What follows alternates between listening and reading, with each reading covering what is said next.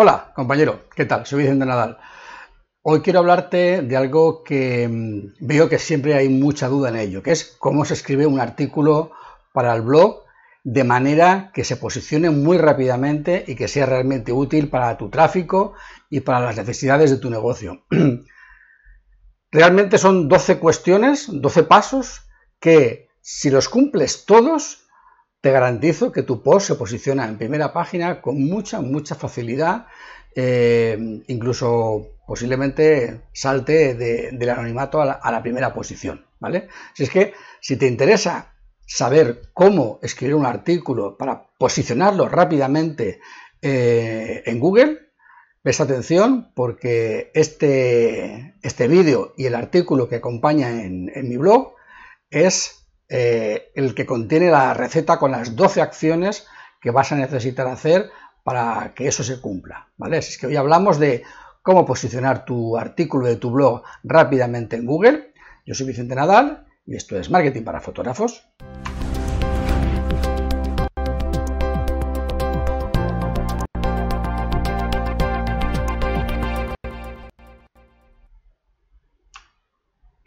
Bien, lo primero y fundamental que tienes que hacer para que un artículo se posicione es escribir contenido útil y de calidad.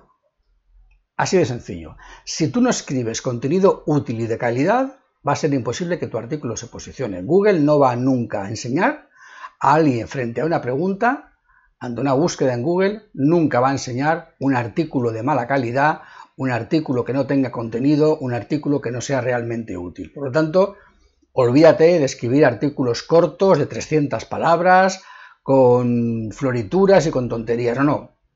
Aporta realmente contenido de valor. Haz que la gente cuando lea tu artículo diga, wow, lo que he aprendido en este artículo, lo que me ha resuelto este artículo, estas cosas que están en este artículo no las había leído nunca o si están en otro lugar me da igual porque esto está muy bien explicado y realmente me ayuda. Es el primer paso.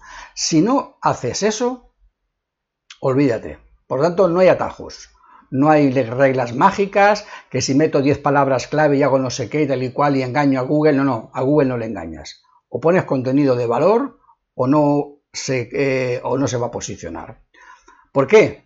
Por la siguiente razón. Porque lo siguiente que vas a necesitar es tener señales sociales. ¿Qué son señales sociales? Que la gente deje comentarios y que la gente comparta el artículo. ¿Cómo va, a ¿Cómo va a la gente a comentar que el artículo le gusta? ¿O cómo va la gente a dejarte un comentario positivo o de lo que sea?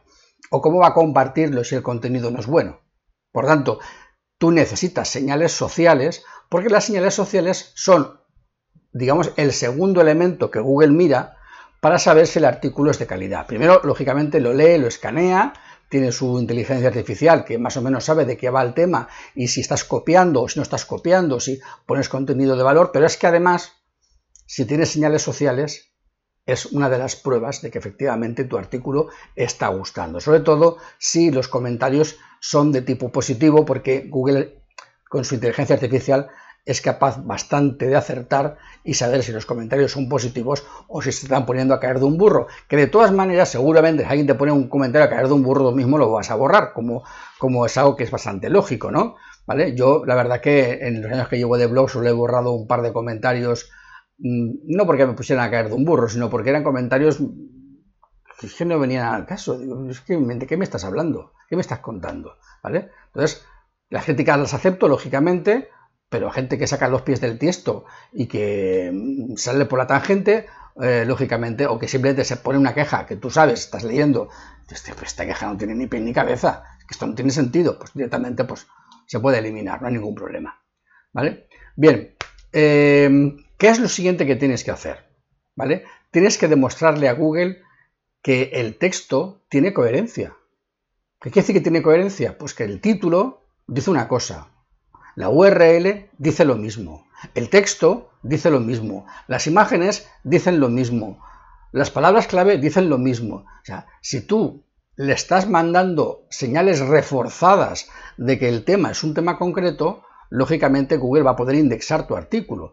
Pero si el, el artículo tiene como título sorpresa, sorpresa, ya no sé de qué me habla. Si la URL es modos de vivir bien y luego estás hablando todo el tiempo de irte a Cancún, pues mm, sorpresa, Cancún y vivir bien, a lo mejor Google no lo entiende y no te posiciona el artículo en ninguna posición, en ningún sitio. Por lo tanto, si quieres que Google te lo posicione el artículo en algún lugar, tendrás que poner cómo elegir ramo de flores. URL, cómo elegir ramo de flores. Primera frase, cómo elegir ramo de flores es algo muy importante para tu boda. Entonces, si el título, la URL y el párrafo primero empieza por la misma frase y el, tema es cómo elegir ramo de flores, es evidente que todo es coherente. Y las fotos son de diferentes tipos de ramos para que se muestre cómo son diferentes tipos, para saber cómo elegir un ramo de flores, pues todo es coherente. Si le das coherencia a Google, lógicamente Google va a poder posicionar tu artículo o digamos indexarlo en un tipo de contenido pero para eso tienes que tener coherencia. Yo veo muchos artículos que no tienen ningún tipo de coherencia, cuando el título va por una parte, la URL va por otra, y luego el resto del contenido interior va por otro lado distinto.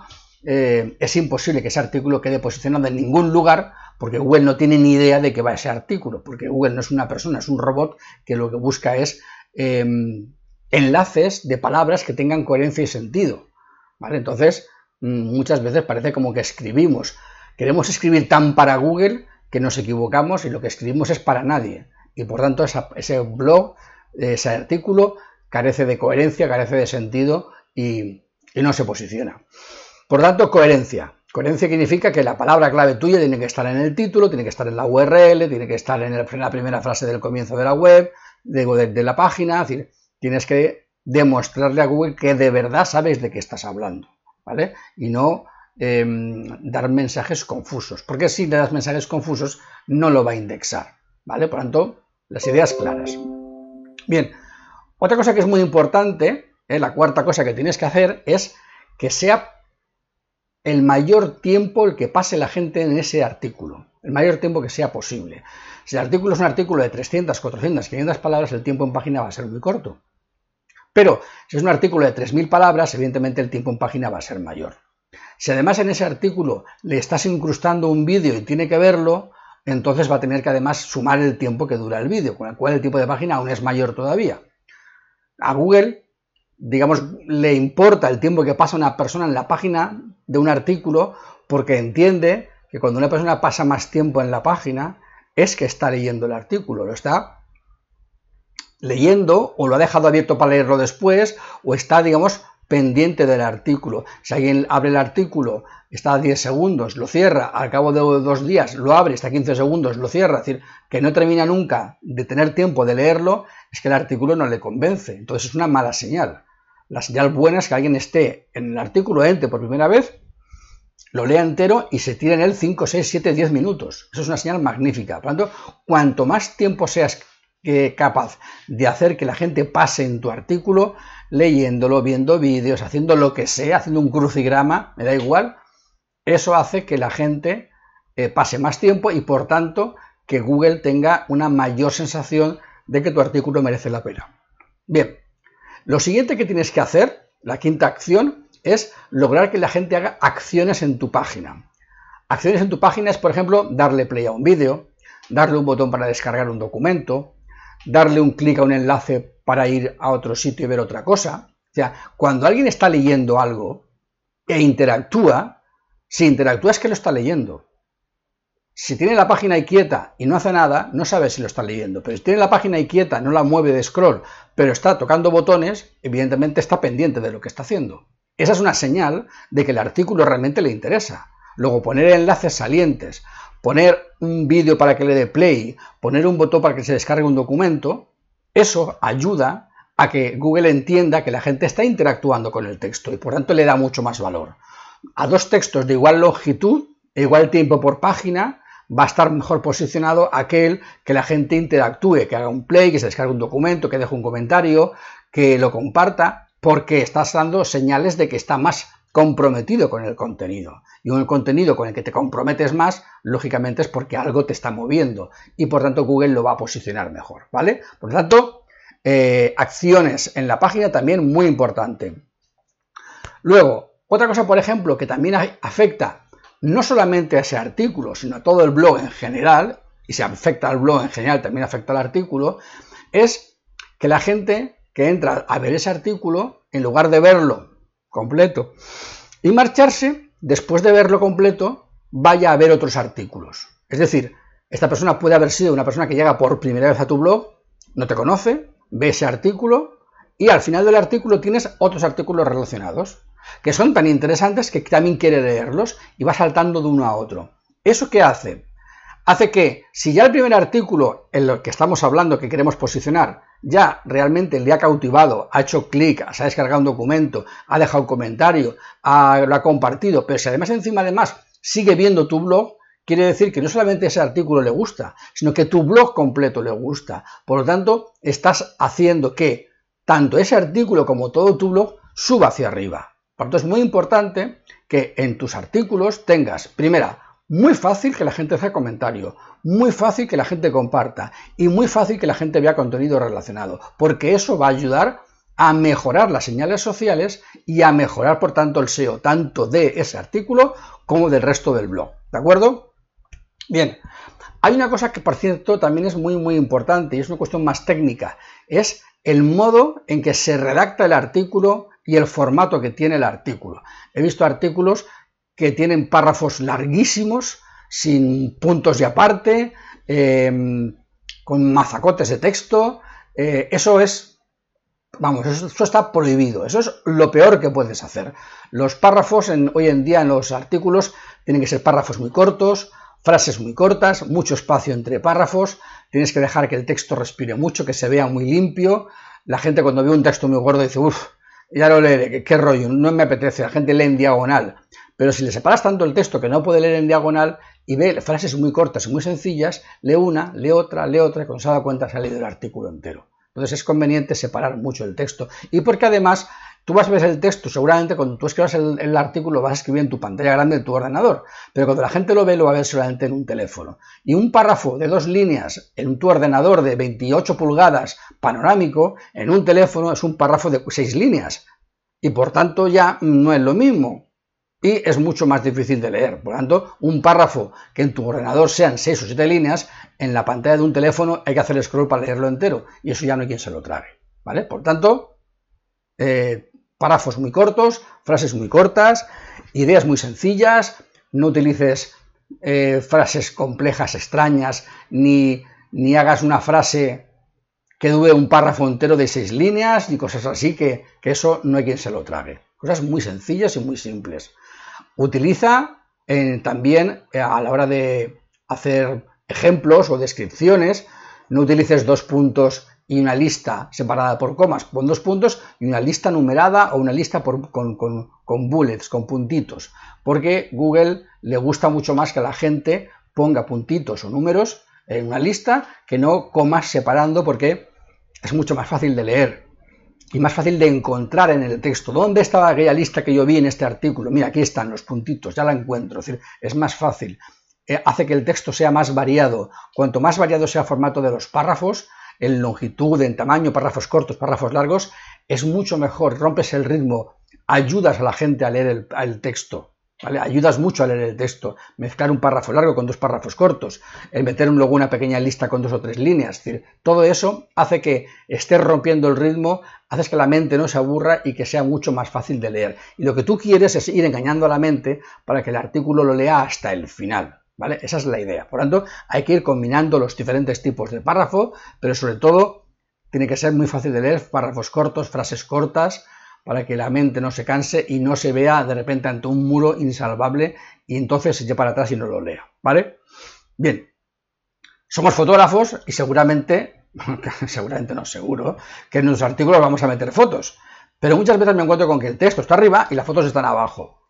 Y eso no sirve para nada. Las fotos deben de estar en medio del texto. Las fotos deben de estar en el contexto. ¿Qué quiere decir que están en el contexto? Que si estás hablando en este momento de la capilla de no sé qué, ahí en medio, ahí en medio va la foto de la capilla y el título de la foto y el texto alternativo y el pie de foto tienen que decir que esa es la foto de la capilla de no sé qué, porque el texto que le rodea habla de la capilla de no sé qué. Entonces, cuando una foto en todas sus descripciones, título, texto alternativo, el nombre de archivo, etcétera, está relacionado íntimamente con el texto que le rodea, Eso potencia y multiplica el SEO y la posibilidad de indexación de un modo brutal. Pero si simplemente hablas de una cosa y las fotos están en otro sitio, Google no entiende por qué las fotos están en un lugar y los textos están en otro. No lo entiende. Cuando deja de hacer eso, que he visto en muchos sitios, que primero escribes un artículo y luego pones las fotos. No. O sea, el artículo es el artículo y las fotos van en medio del artículo van incrustadas en el artículo en el contexto que le tocan. Esa es la mejor manera de hacer que Google vea mayor coherencia aún todavía entre los textos y lo que tú estás escribiendo. Bien, ¿qué más cosas tienes que hacer? Tienes que poner enlaces salientes.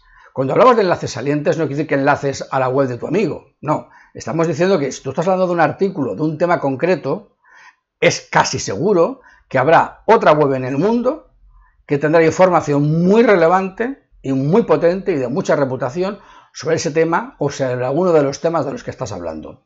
Enlazar a esa web en donde la persona puede ampliar contenido o especificar contenido o, aclarar dudas respecto de una palabra, de una frase, de un concepto que estás explicando, es de mucho valor. ¿vale? Entonces, no hay que volverse loco y poner 10.000 enlaces salientes, pero uno, dos tres enlaces salientes a sitios de mucha referencia, de mucha autoridad, que están ayudando mucho a completar tu contenido, es muy importante.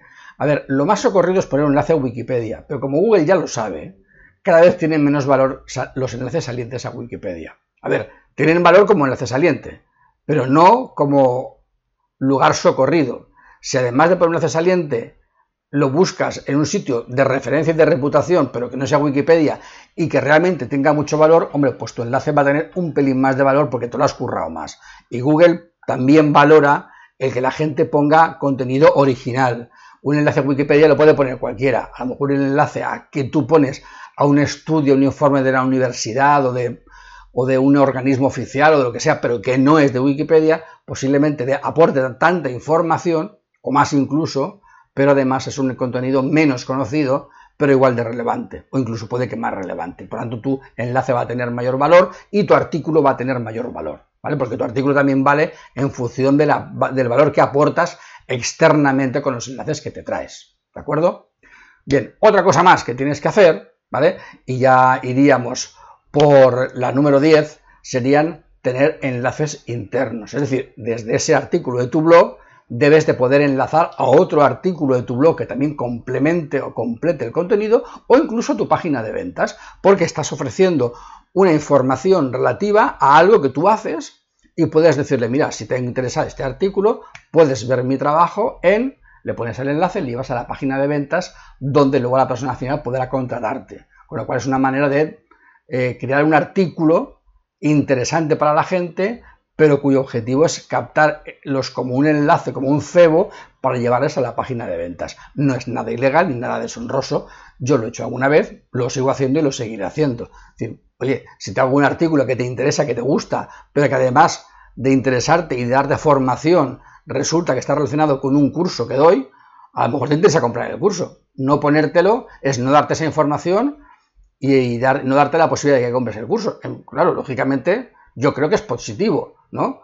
y por tanto por eso lo hago. Tú también tienes que hacerlo. Es decir, un enlace interno a tu página de ventas está muy justificado si estás explicando una cuestión relativa a algo relativo a los reportajes que haces, ¿vale? Es decir, trucos o 10 consejos para que tu comunión salga mejor, ¿vale? Y al final dices, mira, si te gusta como lo que te he contado, es como yo trabajo en las comuniones y te, Aquí puedes ver más sobre mi trabajo de comuniones y le mandas a la página de venta de comuniones y igual al final te contrata o, algo parecido, ¿no? O te referencia, lo que sea, ¿vale?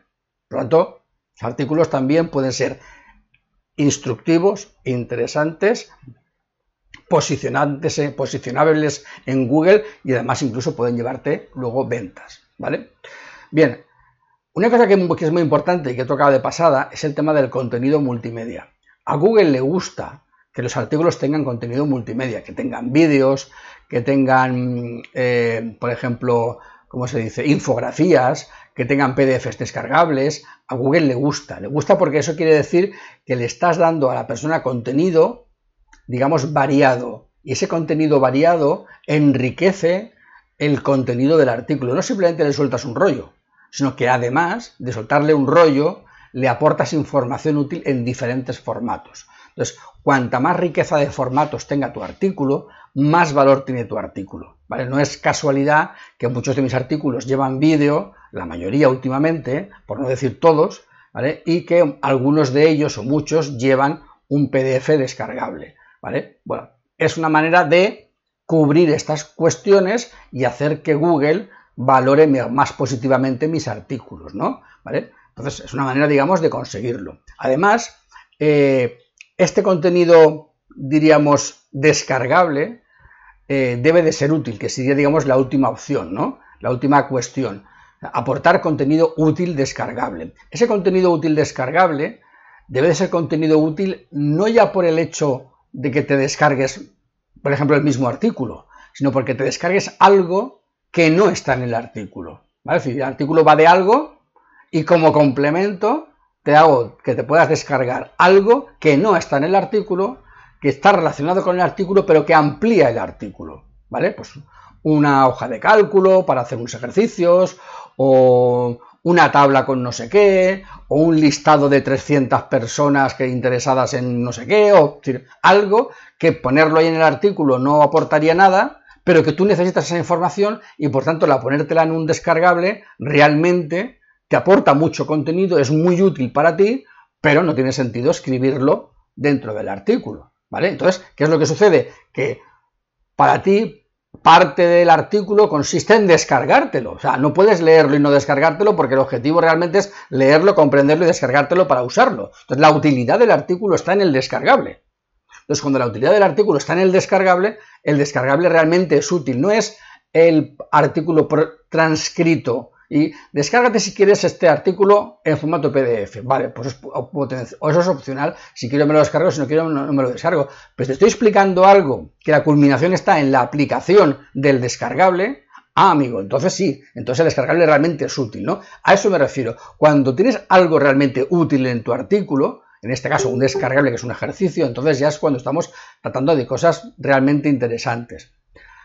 Además, el truco consiste para ser ya un poco más pillos, en que la gente para poder descargarse el documento tenga que compartir tu artículo en las redes sociales. Tú le pones ese descargable, pero es que además le dices, mira, descárgate esto, que es muy útil y que es el complemento del artículo, tal, tal, tal, se lo explicas, ¿vale? Y solo quiero que me pagues con tu compartir. Entonces le pones ahí un botoncito, comparte el artículo en las redes sociales, lógicamente el enlace de descarga está oculto, eso es un plugin, ¿vale? Un plugin eh, que si quieres saber qué plugin es, léete el artículo en el blog, en el artículo en el blog te lo explico, ¿vale? Y entonces es un plugin que lo que hace es que te esconde el enlace y te dice, descárgate esto, pero antes compártelo. Lo compartes y cuando termines de compartirlo, desaparece esa caja y se ve el enlace de descarga. Y ya te lo puedes descargar. Con lo cual, ¿qué has conseguido? Has conseguido que la gente complete el proceso de leer el artículo, aprender lo que necesita, comprender que necesita el descargable, compartir tu artículo, con lo cual aumentas la viralidad, prácticamente todo el que lo lee lo va a compartir, ¿vale? Y se descarga esa parte que es útil y especial y que normalmente la gente no va a encontrar por ahí porque es algo que tú le estás dando en modo exclusivo, ¿no? Con todas estas señales que te contado, con estas 12 puntos, ¿vale? Si el artículo cumple todas estas cosas, o diríamos 10 de las 12, eh, pero sobre todo si cumple la primera, que es que el contenido sea muy bueno y de mucha calidad, yo te garantizo a ti que tu artículo se posiciona en primeras posiciones en muy poco tiempo, ¿vale? Porque hay que tener en cuenta que las señales sociales que te he comentado en uno de los primeros puntos van a venir sobre todo porque tú vas a hacer una labor proactiva de compartir tu artículo en las redes sociales, ¿vale? Si tú no compartes el artículo en las redes sociales y simplemente lo escribes y lo dejas en tu blog, evidentemente nadie se va a enterar que está ahí. Tú después de escribirlo tienes que irte a tus redes sociales, a tu muro de Facebook, a tu Instagram, a tu un montón de sitios y compartirlo, que la gente se entere. Y cuando la gente se entera y la gente desde las redes sociales entra a tu blog y lo lee, entonces es cuando empieza la bola de nieve y empieza a generarse todo este ruido que te he comentado, que es el que va a hacer que tu artículo se posicione. ¿De acuerdo? Entonces, ya sabes, con estos 12 pasos, ¿eh? con estas 12 acciones, tú puedes conseguir que cualquier artículo tuyo se posicione en primera página en poco tiempo. Lógicamente, de ti va a depender la habilidad de escribirlo bien, darle un bien formato a los párrafos, poner las fotos adecuadas, o sea, tienes que hacerlo bien. yo simplemente he explicado qué es lo que tienes que hacer.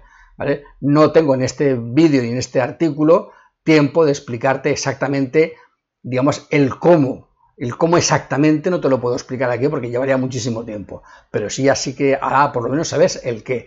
Siempre y cuando tus artículos no tengan o carezcan de la mayoría de estas cosas, vas a entender por qué tus artículos no se posicionan o les cuesta mucho posicionarse, ¿de acuerdo? Así es que ponte manos a la obra y te pones a hacer ya estas cuestiones. Sí que me gustaría, ¿vale? Eh, que si te ha gustado el artículo, por favor, me dieras like, pero me interesaría mucho que dejaras en los comentarios qué te ha parecido el artículo, este vídeo.